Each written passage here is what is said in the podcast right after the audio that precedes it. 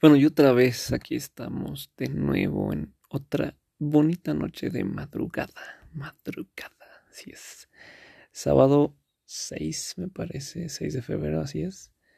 Una 40 de la madrugada y pues aquí estamos otra vez. Espero no despertar a nadie, eso espero. Voy a tratar de hablar un poquito bajo para que pues no me vengan a molestar o yo los moleste a ellos. Pero bueno, ¿de qué vamos a hablar hoy? O de qué va a tratar este podcast el día de hoy.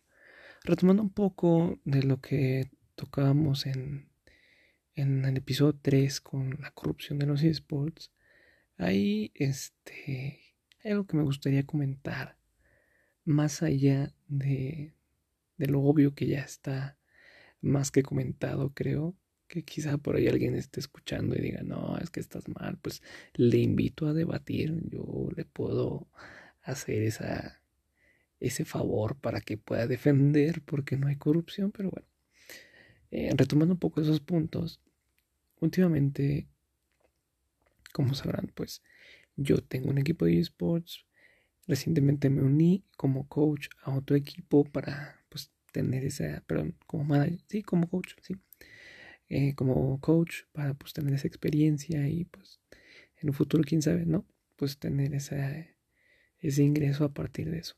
también pues mejorar, ¿no?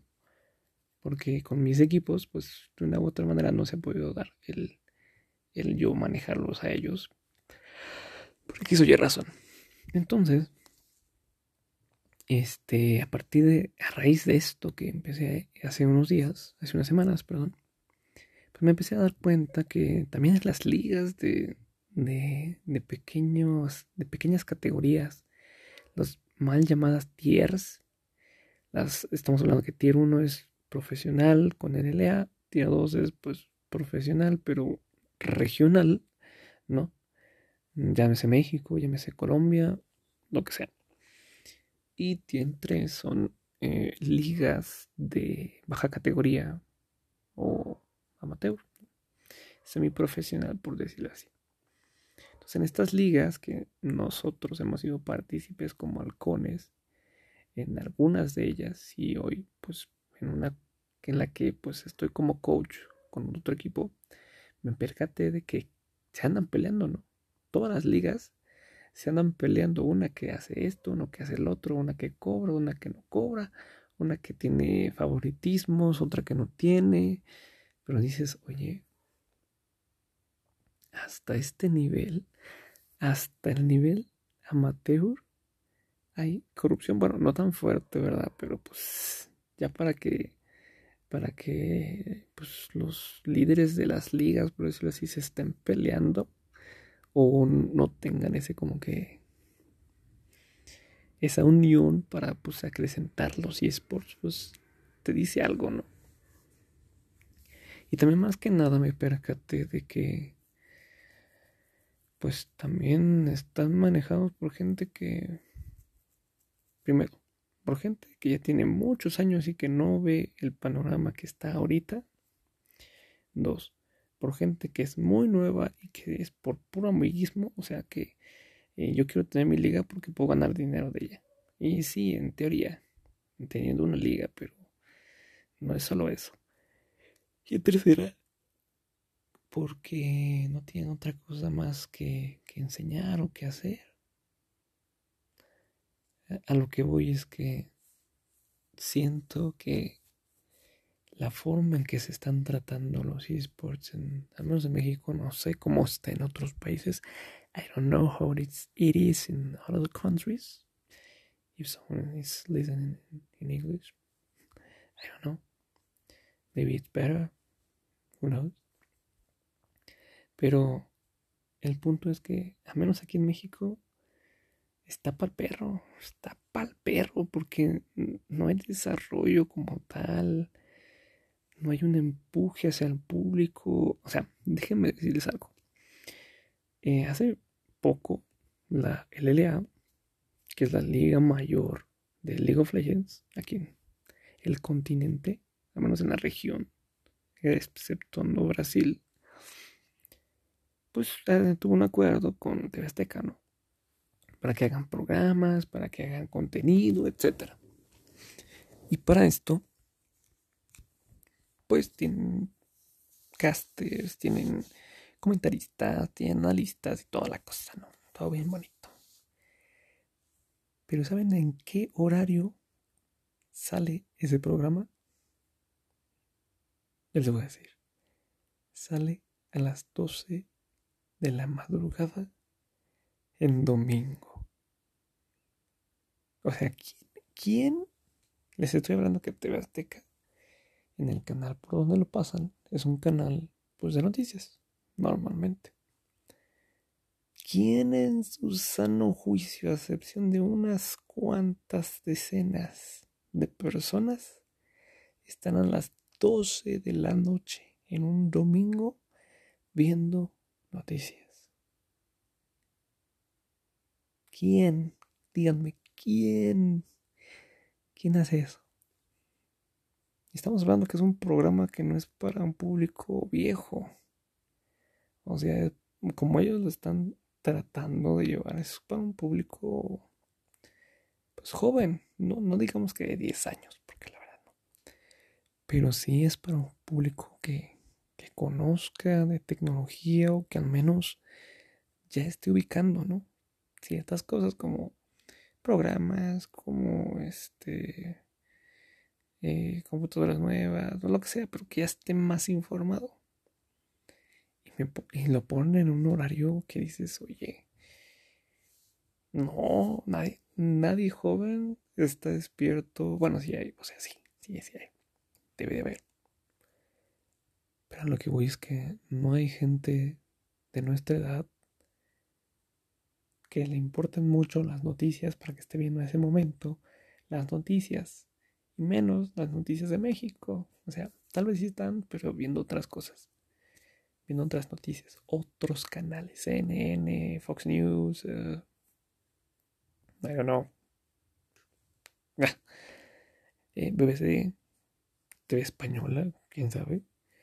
Pero si me explico, o sea, inclusive la forma en que se quiere dar a conocer entre la gente está mal.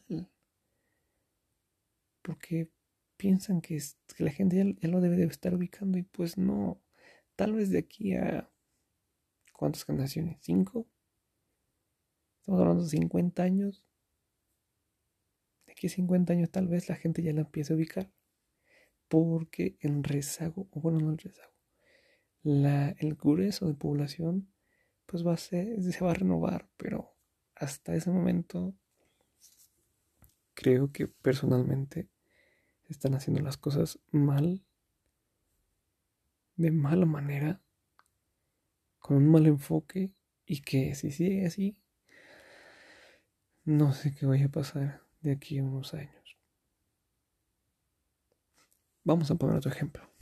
No es, no es tanto de corrupción, pero sí es de engage, de atracción, de, de fanatismo. Hay gente que sí es muy fanática, ¿no? De ciertos equipos pero no se ve reflejado. Les voy a dar un ejemplo. Una publicación de un equipo de fútbol regional, digamos Toluca, digamos Cruz Azul, digamos León, más o menos, en promedio hay entre mil y dos mil quinientas reacciones. Estamos hablando de que cada uno de ellos pues tiene pues, ¿cuántos? Un millón, dos millones, un poquito menos, 600 o algo así. Pero tienen mucha interacción, o sea, en promedio sus interacciones son muy altas. No es el 1% de su grueso, pero pues está bien. Porque no los ven en esos medios, o los ven en su deporte, porque ya es conocido. Ahora, en los esports, a nosotros nos toca hacerlo diferente, o debería de ser deberíamos de al menos tener un engage, una atracción, una fidelidad de, fanáticos, porque pues nuestro, nuestro entorno es casi 100% digital puramente, de al menos un 10% de tu grueso de seguidores, ¿no? la realidad es muy diferente. Si estoy hablando que en promedio un equipo grande de 600, creo que no hay, no, espere, no hay ninguno de 600, de 45, de 65, de 110, en promedio tienen reacciones de entre 15 y 34. O sea, ni el 1% de su población, o más bien de su fanaticada, reacciona. No hablemos de compartidos, porque bueno, hay algunos compartidos que no se ven, al menos al público, pero hay otros que sí, porque los comparten grupos o lo que sea. Sin embargo, también en los compartidos hay muy poquita interacción. Creo que por ahí había investigado uno de los equipos. Ahorita sí tiene más tiempo. Es de los que más pues, tiempo, digamos, tuvo antes de, de ascender. Entre comillas, ascender. Que es Kings of the North. Este equipo pues tiene unos 8000 unos 8000 seguidores, 8000 y algo. Pero tiene interacciones de 8. De 8 a 17, más o menos.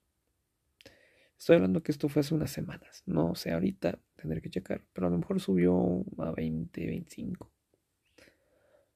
Sin embargo, nuestro equipo, y les estoy hablando que mi equipo, en su página de Facebook, tiene 1300 seguidores. Bueno, 1400 y algo. Tiene 1390 y algo de likes nos vamos a quedar con 1400. Yo tengo 1400, pero el promedio de las últimas 20 publicaciones es de 10 a 15. O sea, tengo casi el mismo nivel de interacción que un equipo que me triplica, cuadruplica o hasta quintuplica la base de seguidores. Ahora, en un stream, ya lo hemos comprobado, que nosotros podemos meter hasta 120 personas. Dices, no, pues no es mucho. De hecho, mi 1% de mío tendría que ser eso. Más o menos. Bueno, no. Tiene que ser cuántos? 14, perdón. Nosotros vamos manejando casi el 10% de personas en un stream. Bueno, era una transmisión. ¿Qué creen? En las transmisiones que se hacen de la LVP México, muchos dicen, no, es que hay 3.000, 1.500. No es cierto, no es cierto. La verdad es que es, es un número muy erróneo.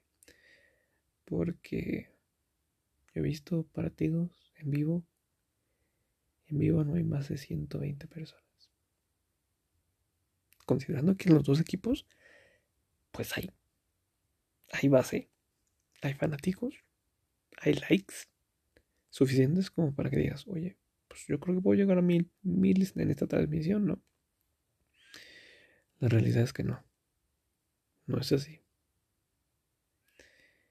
Y eso es preocupante, porque como deporte tan nuevo, a menos, tan, no tan nuevo aquí en, Latinoamérica, pero sí tan bruto tan verde, pues es preocupante porque entonces no vas a crear una base sólida para que en un futuro tú puedas este tú puedas tener una infraestructura como equipo grande como lo que tienen en la LCS, en la LSK, la LEC, etcétera, etcétera, etcétera, que tienen hasta complejos para el público. Nunca vas a llegar a tener eso aquí en, México porque no tienes la base de fanáticos para hacer eso. ¿Y por qué no lo tienes? Pues simplemente no la desarrollas. No desarrollas interés. No desarrollas eh, amor al, equipo. No desarrollas historia. No desarrollas eh, eh, a tu entorno. No desarrollas tu educación. No desarrollas muchas cosas que ya un deporte normal tuvo en su momento cuando pues nació. llámese el básquetbol, llámese el tenis, llámese el fútbol, nacieron de un deseo competitivo, de un juego divertido que se fue poco a poco asentando en la mente de la gente. Y luego poco a poco se fue profesionalizando. Aquí te puedes ir a, preguntarle a un dueño de equipo y no, si ya son profesionales, no es cierto. Yo lo he dicho y pues a lo mejor y tú que me escuchas también tendrás esta opinión, pero realmente no son profesionales. La mayoría de los jugadores profesionales no tienen carreras. Eso es un dato crudo. Yo creo que el 60-70% no tienen carrera. O carrera trunca. Entonces no son profesionales, por primera. Segundo, sí tienen un contrato, pero no tienen una licencia. Todos los deportes les dan licencia. Todos, absolutamente todos. Y en los esports es el único, es el único deporte en todo el mundo que no necesita una licencia. Está cañón, ¿no? Luego, si terminas de ser jugador, después ¿qué haces? Ah, pues te puedes poner a hacer streams. Ah, pues puedes ser coach. Ah, pues. luego. ¿Pero lo construiste o no lo construiste? Ah, no, es que no pude. Estaba jugando. No, bueno. Así no sirve mucho. Al menos aquí en esta región no te va a servir mucho eso. Porque no desarrollaste más habilidades. Vamos a poner otro ejemplo. Un equipo llamado All Knights, que fue, me parece que el, el ganador hace un año. Estos, estos, estos cuates, yo vi en unos anuncios de Instagram que se habían aliado con una compañía para cambiar su logo, para cambiar su brand y toda la cosa. Y dije, pues, ¿para qué? O sea, yo los conozco también y se cambian el branding. ¿Para qué? Y de hecho, pues, no es gran cosa. No le cambiaron mucho. Sin embargo, me percaté de que empezaron a, vender mercancía. Y ustedes pueden decir, no, pues no está mal, o sea, está bien, ¿no? Pero estoy diciendo que este equipo lleva en primera división unos dos años, tres años, y hasta ahorita, hasta hace poco, empezaron a vender su mercancía. ¿Y saben qué más? Tengo datos de lo que es Arctic Gaming que ellos han comprado playeras 20 y no han vendido más de una. O sea, a ese nivel de fanatismo están los esports, señores, de que no hay fanatismo, porque no hay interés. Entonces, ese es el gran problema de los esports. Más allá de lo que tenemos en, en corrupción, que hay mucha. Y de hecho, Vamos a hablar del siguiente podcast, este, de la corrupción en una liga en particular, que tal vez me, vaya me vayan a colgar. No, no creo que no, ya pasó, así que puedo hablar con toda... Yo creo que no van a poder refutarme eso. Pero ya lo hablaremos más, más adelante en otro podcast, la corrupción de University Sports México o bien conocida también como la Gigitech Entertainment Latinoamérica. Esa liga tiene un par de cositas que están muy mal y de hecho últimamente en su nuevo formato que agregaron un juego también hay una cosa muy fea que pusieron pero bueno lo vamos a estar comentando después hoy vamos a terminar un poquito este podcast corto pero pues con este, con esta enseñanza que quiero que se lleven a su casa. De que si, si se quieren hacer las cosas bien, pues hay que seguir el camino del bien. No hay que seguir el camino del dinero. Porque, pues sí, puede que funcione un par de años, pero después va a caer como manzanita madura. Y eso no está bonito. No está bonito que se caiga una industria completa. Así que, bueno, hasta aquí vamos a dejar el podcast de esta noche. Ya son las 2 de la mañana, nos tratamos unos 20 minutitos, pero pues era parte de lo que les quería yo contar, externar a ustedes, público conocedor. También que pues vamos a estar platicando de los nuevos focos que están saliendo. Están muy interesantes, la verdad. Hay unos de... Hay uno nuevo de, los 30 años de, de Sonic, Tails. Godzilla va a tener sus fungos, están muy bonitos. Y muchos otros. Vamos a platicar de eso también en otro episodio de La Vía Ladivosa. Y creo que también vamos a continuar con el Camino del Rey. Ya en unos días. ¿Quién sabe? Pero bueno, eso sería todo. Que tengas un excelente día, noche, tarde o lo que sea descansa, despierta o disfruta tu día si es que estás en ese momento del día. Nos estaremos viendo a la próxima.